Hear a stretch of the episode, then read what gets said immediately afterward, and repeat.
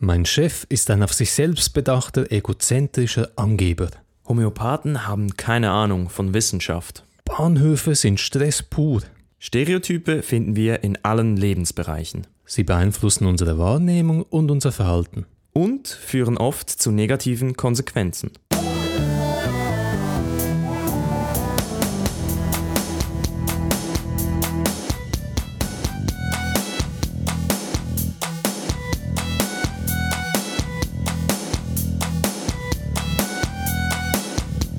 Doch Stereotype können auch Vorteile haben. Stereotype sind vielleicht sogar eine insgesamt gute Sache.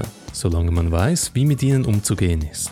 Ich bin Tobias Füchslin und mein Name ist Marko Kovic.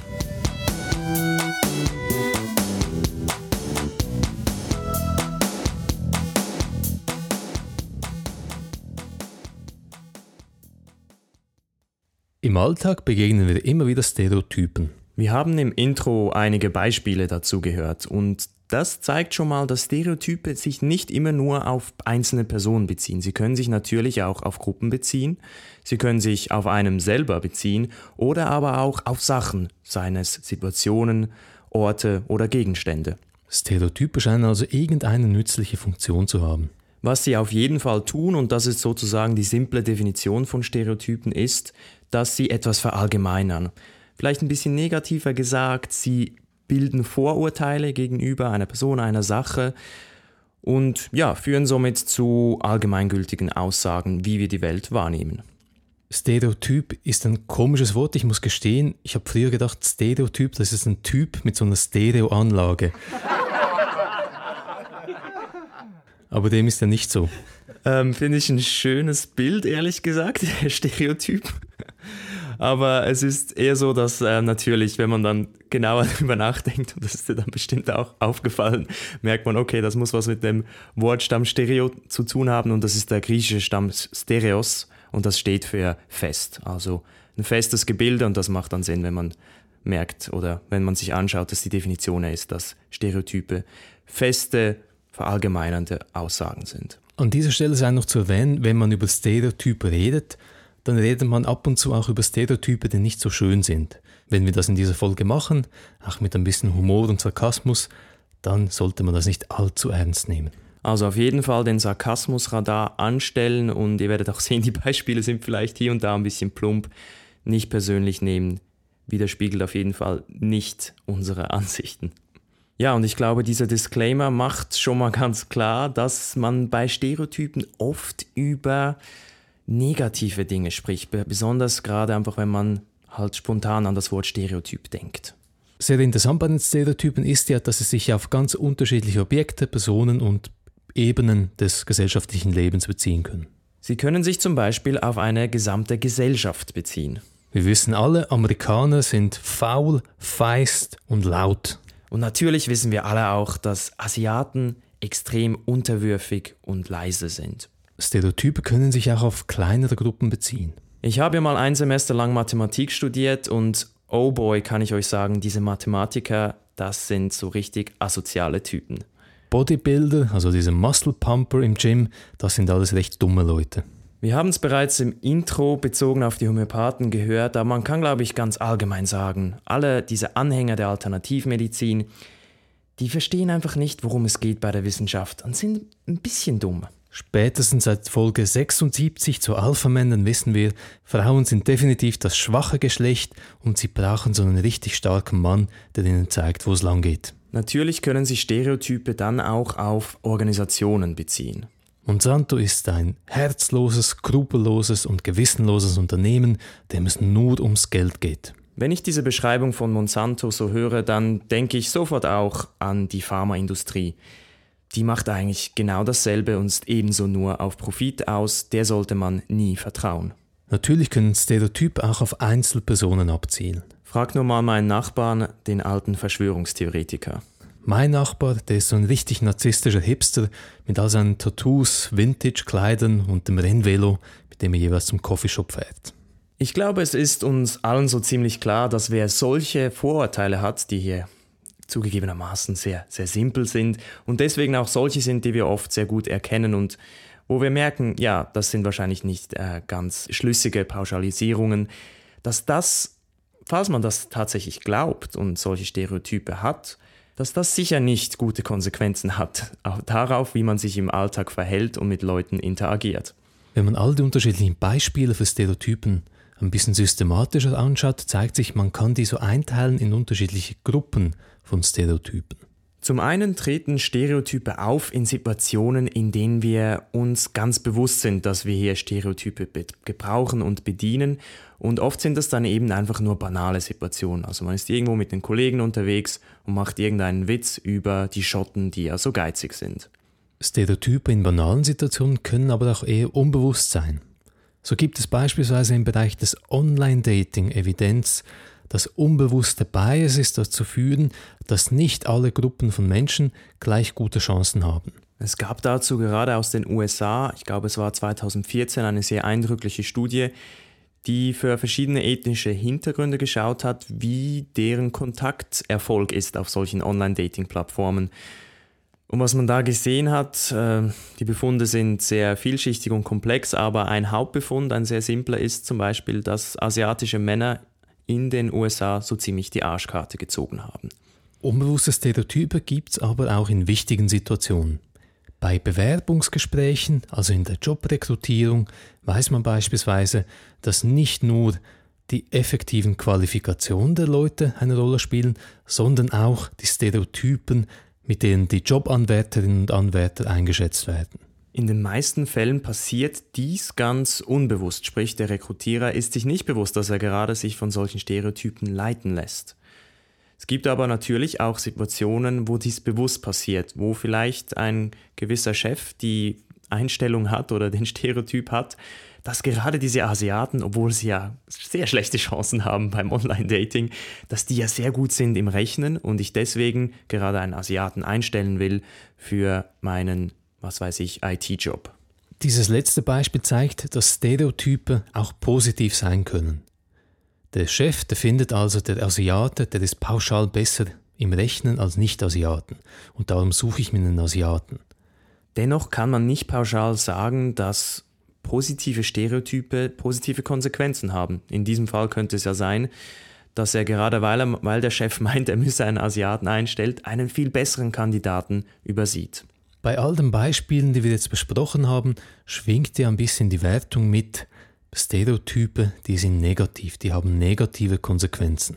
Das ist auch die Assoziation, die wir sofort haben, wenn wir das Wort Stereotyp hören. Das ist eine schlechte Sache, die müssen wir eigentlich loswerden. Dennoch sind Stereotype einfach überall in unserem Alltag. Da muss man sich vielleicht schon die Frage stellen, haben sie nicht vielleicht auch etwas Positives? Wenn wir uns vorstellen, wie denn eine Welt ohne Stereotype wäre, dann wäre das ganz, ganz eine komplizierte Welt. Jeder Person, der man im Alltag begegnet, jeder Situation, der man im Alltag begegnet, wäre sozusagen komplett individuell und eigenständig und speziell. Und man müsste sie entsprechend einschätzen, beurteilen und daraus seine Schlüsse ziehen. Und das könnte auf Dauer sehr, sehr anstrengend werden. Das ist, glaube ich, etwas, das kann man sich gar nicht richtig vorstellen, weil unser Hirn halt so nicht funktioniert. Aber es wäre eine totale Informationsüberflutung. Man müsste wirklich permanent alles neu einschätzen und beurteilen. Eure Lebenspartnerin oder euren Lebenspartner wollt ihr natürlich als Individuum, als Mensch kennen. Wenn ihr aber jeden einzelnen Menschen so vertieft und individuell und einmalig kennen würdet wollen, dann kämen wir wahrscheinlich zu gar nichts mehr. Stereotype sind hierbei nun also ein sozusagen ein kognitives Werkzeug, das uns hilft, den Alltag zu strukturieren. Wir sehen eine gewisse Person und können sofort einschätzen anhand ihres Alters, anhand ihrer Kleidung, was wir ungefähr von ihr erwarten können, natürlich auch abhängig immer von der Situation. Stellt euch vor, spät abends in der Nacht seid ihr alleine unterwegs und plötzlich kommt jemand hinter der Ecke hervor und kommt auf euch zu. Stellt sich nun die Frage, wie man darauf reagiert und das hängt jetzt natürlich sehr von der Person ab. Leider weiß ich nicht genau, wer diese Person ist und wie die tickt. Vollständig rational wären wir jetzt also, wenn wir uns Zeit nehmen, um diese Person so gut wie möglich kennenzulernen. Das Problem dabei ist natürlich, wir haben in dieser speziellen Situation diese Muße eben nicht. Wir müssen in dieser Situation sehr schnell reagieren und ein schnelles Urteil fällen. Nun sehen wir, die Person, die uns entgegenkommt, ist offenbar eine ältere zierliche kleine Dame. Alte kleine Frau, gleich harmlos, also kann ich in Ruhe weiterlaufen, muss nicht groß reagieren. Es könnte aber auch eine andere Person sein. Man stelle sich vor, es ist ein großer, breiter, angetrunkener, torkelnder Mann. Betrunkener Mann alleine nachts, ich weiche lieber so schnell wie möglich aus. In einer solchen Situation handeln wir also ganz automatisch, irrational, aber der Outcome, das Ergebnis, ist vielleicht eben doch nützlich. Stereotype beruhen schlussendlich ja immer auf einer kollektiver und persönlicher Erfahrungen und in dieser Situation gibt uns das nun sozusagen die Tendenz, wie wir reagieren sollten. Und ich glaube, man kann ganz äh, selbstbewusst auch behaupten, dass das keine schlechten Reaktionen sind in diesen spezifischen Situationen. Stereotype sind natürlich nicht nur nützlich, wenn wir nachts umherlaufen und irgendwelche schummrigen Gestalten entgegenkommen. Es gibt im Alltag eine, ja, eine Unzahl fast an typischen Situationen, wo wir mit Personen interagieren, die wir ganz klar einer, einer Gruppe, sozusagen vielleicht einer Berufsgruppe zuordnen können.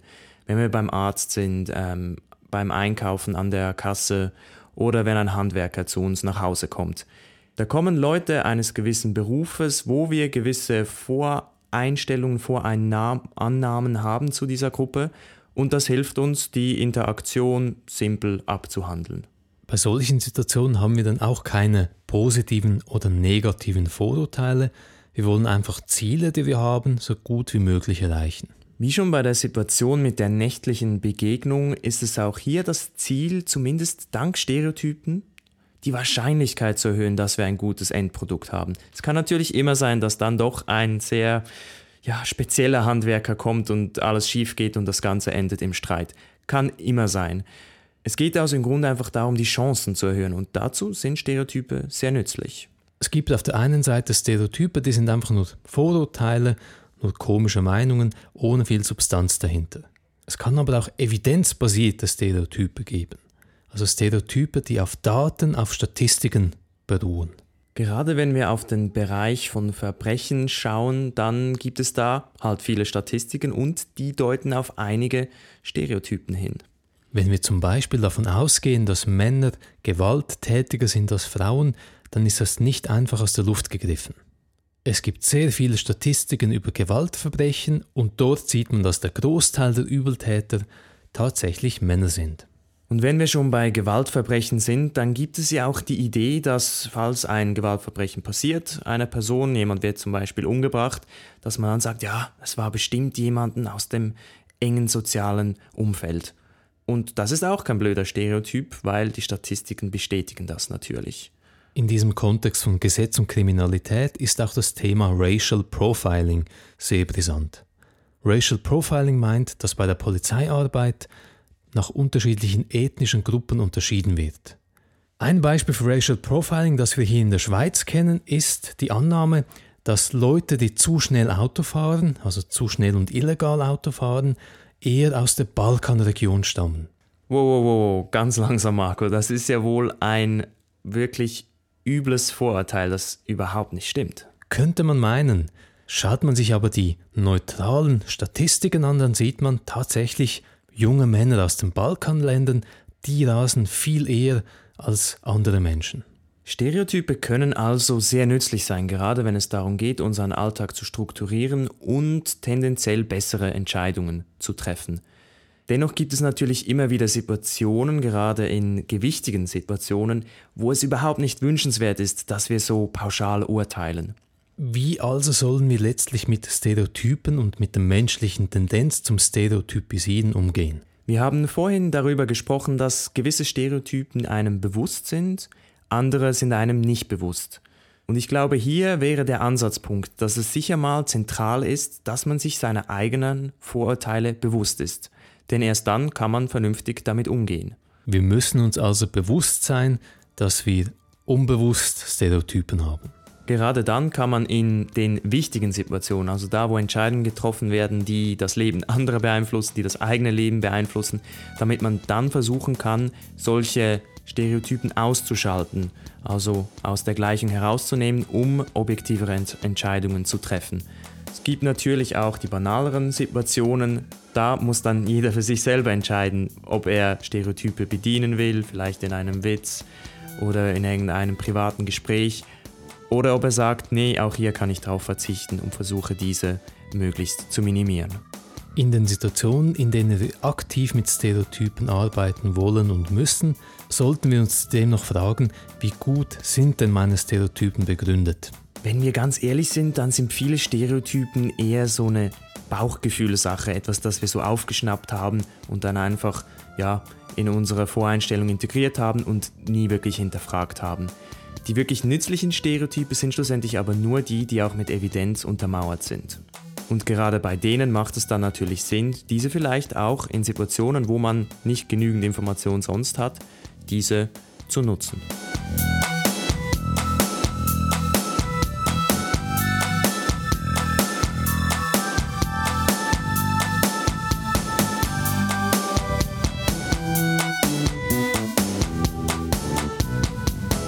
Stereotype können uns helfen, unseren Alltag erfolgreich zu strukturieren wir müssen einfach aufpassen, dass wir evidenzbasierte Stereotype nutzen. Weitere Folgen von Skeptisch findet ihr wie immer auf Soundcloud, iTunes und TuneIn. Das Gute daran, das sind alles Unternehmen aus den USA, das heißt, ihr hört die Folgen nie alleine, die NSA ist immer mit euch und hört mit. Auf Social Media tummeln sich zwar nur Trolle und Fake-Accounts, wir sind aber trotzdem auf Facebook und Twitter mit Skeptisch Podcast zu finden. Die heutige Folge wurde produziert von Dominik Pfleghaar. Und ja, wenn ich das Wort Producer höre, muss ich immer sofort an den Hollywood-Producer denken. Und auch dementsprechend kann man davon ausgehen, dass Dominik in einer Villa lebt mit Tausenden an Ferraris. Wir hoffen, die Folge hat euch gefallen. Und bis zum nächsten Mal. Bleibt immer schön. Stereo. Äh, meine skeptisch.